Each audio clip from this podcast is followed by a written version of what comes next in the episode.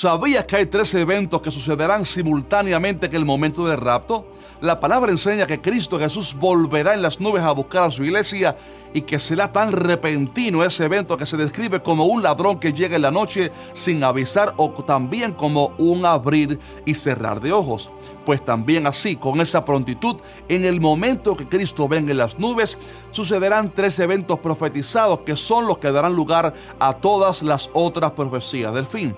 Por esto quiero hoy compartir con ustedes detalladamente estos tres eventos porque aunque son términos conocidos por algunos quizás, puede que a veces no asimilemos todo lo que está a punto de suceder muy pronto. Mi nombre es Jacier Rodríguez y esto es ¿Qué dice la Biblia? Ya comenzamos.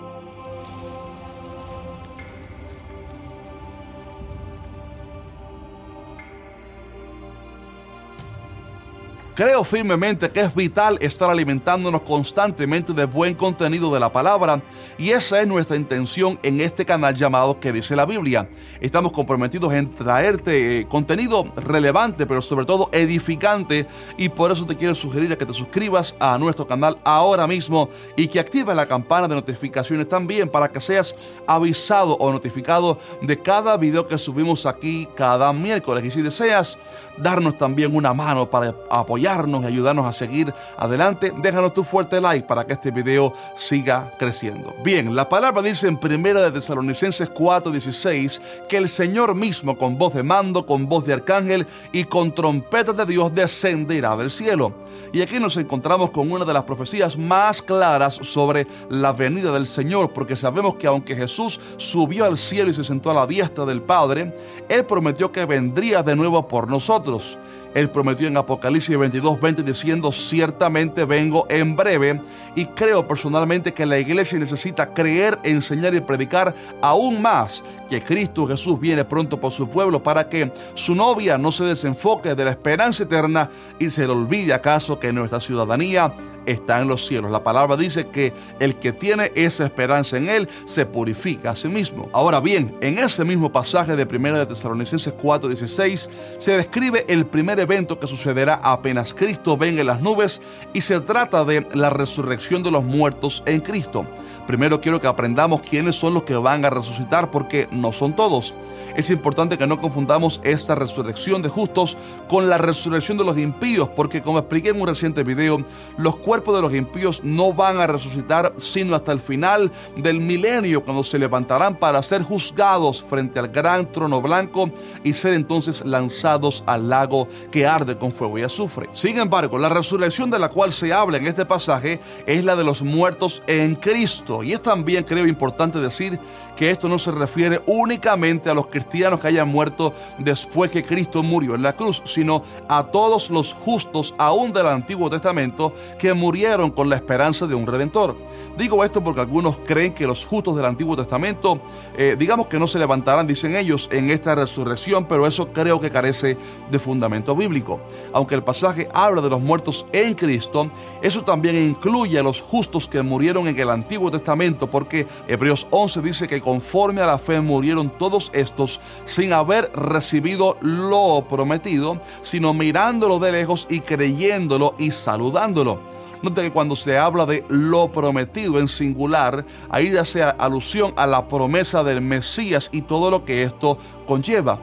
También Jesús dio a entender que justos como Abraham habían recibido cierta revelación profética de que el Mesías vendría, porque él dijo, Abraham vuestro padre se gozó de que había de ver mi día y lo vio y se gozó. O sea, de alguna manera los justos del Antiguo Testamento murieron con la esperanza de que vendría un Salvador, pero murieron sin verlo realizado en su tiempo. Sin embargo, como también explicamos en otro video que hicimos sobre lo que era el seno de Abraham, debido a que todavía el Mesías no había ellos todavía no podían ir al cielo cuando morían, sino que sus almas iban al Seol, un lugar de descanso y consuelo, también conocido como el seno de Abraham o el paraíso. Pero la palabra enseña que cuando Cristo Jesús murió, Él descendió en espíritu a este lugar e hizo perfectos a los justos, o sea, les dio evidencia de que Él era el Mesías que les había sido prometido y entonces la palabra enseña que Cristo Jesús llevó la cautividad, lo cual indica que Él llevó a todos esos justos al cielo, donde ya sí tendrían entonces acceso debido a que la sangre de Cristo, su sangre, los había, los habría cubierto también a ellos ahora, por gracia. Rusia es por esto que la palabra dice que nos hemos acercado a la congregación de los primogénitos que están inscritos en los cielos, a Dios, el juez de todos, a los espíritus de los justos hechos perfectos. Si desean conocer más profundamente esa enseñanza, les dejaré en la descripción el link de ese video del cual les hablé. De manera que cuando Cristo venga, lo primero que sucederá es la resurrección de los muertos en Cristo, lo cual incluye, insisto, a los justos del Antiguo Testamento, como también los cristianos que hayan muerto desde la muerte del Señor hasta ese momento. Y para los que preguntan para qué hace falta la resurrección si las almas de los justos ya están en el cielo, la respuesta es que la promesa de redención no es solamente para nuestro espíritu o nuestra alma, sino también para nuestro cuerpo. Cuando un creyente muere, su alma va directamente a la presencia del Señor y su cuerpo se hace polvo, pero también ese cuerpo tiene esperanzas de resurrección. Pablo dijo que es necesario que esto corruptible se vista de incorrupción y esto mortal se vista de inmortalidad. Dice también la palabra que cuando Cristo venga en las nubes, traerá Dios con Jesús a los que durmieron en él. Y esto obviamente hace referencia a que sus almas estaban ya en la presencia del Señor y que vendrán con Cristo en las nubes. ¿Para qué? Para tomar sus cuerpos ahora resucitados. Cuando los cuerpos de los justos escuchen la voz poderosa del Cristo que levantó a Lázaro de los muertos, estos cuerpos resucitarán, aunque estén hechos polvo desde hace siglos, porque la palabra de Cristo produce vida. Hebreos dice que el universo fue constituido por la palabra de Dios, de modo que lo que se ve fue hecho de lo que no se veía. Sencillamente Dios hizo todo por su palabra. Entonces, ¿qué es para Dios resucitar un cuerpo muerto y hecho polvo? Su palabra lo puede eh, rehacer todo a la perfección. La palabra dice, no os maravilléis de esto porque vendrá la hora cuando todos los que están en los sepulcros oirán la voz y los que hicieron lo bueno saldrán a la resurrección de vida, más los que hicieron lo malo a la resurrección de condenación. Ahora bien, cuando los muertos en Cristo resuciten, ellos van a ascender a la presencia de Dios con cuerpos glorificados, pero ellos no se irán solos, sino que serán acompañados en ese viaje y experiencia por los cristianos que estemos vivos para ese día, porque ese es el segundo evento que sucederá en cuestión de milésimas de segundos. La palabra dice que los cristianos verdaderos que estemos vivos para ese día seremos arrebatados juntamente con los muertos en Cristo para recibir al Señor en el aire y así nos sucederá una transformación gloriosa a nuestros cuerpos y tendremos un cuerpo como el de Cristo resucitado, un cuerpo espiritual que puede atravesar paredes, que no está sujeto a la gravedad, que no se enferma, que no tiene naturaleza caída ni deseos pecaminosos, etc. Sencillamente será un cuerpo perfecto sin padecimientos ni defectos. La palabra dice, he aquí os digo un misterio, no todos dormiremos, pero todos seremos transformados en un momento, en un abrir y cerrar de ojos, a la final trompeta, porque se tocará la trompeta y los muertos serán resucitados, incorruptibles y nosotros seremos transformados. Así que para todos aquellos que padecen hoy dolor, enfermedades, defectos físicos y demás, déjeme animarle al decirle que cuando Cristo venga, usted será transformado en un abrir y cerrar de ojos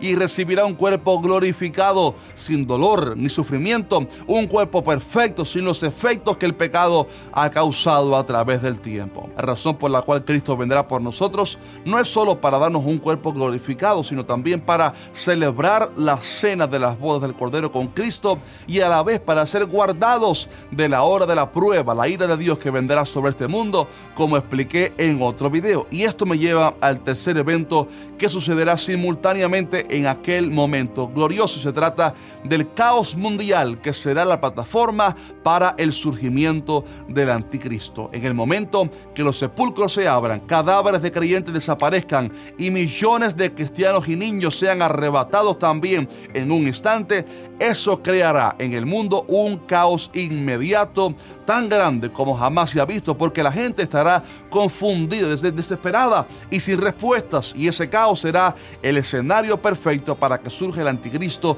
prometiendo paz y seguridad. No tengo mucho tiempo en este video para abarcar este tema profundamente, pero les recomiendo que vean el video donde hablo sobre el primer sello, el del jinete del caballo blanco, para que vean ahí el engaño con el cual el anticristo vendrá. No obstante, también la palabra dice que todo eso provocará el fin, porque al cabo de los siete años, Cristo Jesús regresará con su iglesia a reinar en la tierra por mil años y el anticristo y el falso profeta serán echados al lago de fuego. De manera que estos tres eventos, amado hermano, la resurrección de los muertos, el arrebatamiento de millones de cristianos y el caos que quedará en la tierra, todo sucederá en un abrir y cerrar de ojos. Y el mundo, como lo conocemos, nunca más será igual. Y esto me lleva a preguntarnos, debido a que todo va a cambiar en un segundo, ¿cuán listos estamos para ese día? ¿Somos conscientes de que Cristo puede venir en cualquier momento? ¿Estaremos viviendo en santidad suficiente para agradar a Dios o será que estamos viviendo en tibieza espiritual? Todas estas preguntas deben conducirnos a una reflexión profunda que nos lleve entonces a santificarnos más para Dios y a llenarnos de su Santo Espíritu, porque Cristo vendrá en cuestión de milésimas de segundos y después de eso será tarde para los que dejaron a Dios para lo último. Y por eso creo que hago este video para animarte a perseverar y no mirar atrás, a buscar a Dios y que te aferres más a Cristo Jesús esperando nuestra transformación. Te quiero pedir ahora que me dejes tu opinión abajo en los comentarios, tu opinión sobre todo este video, sobre todo este tema y también que compartas este video con tus hermanos y amigos en la fe a través de Facebook, WhatsApp, las plataformas, las redes sociales. También recuerda, si no lo has hecho aún, déjanos tu fuerte like para así mostrarnos tu apoyo y nos vemos en el siguiente video Dios mediante. Un fuerte abrazo.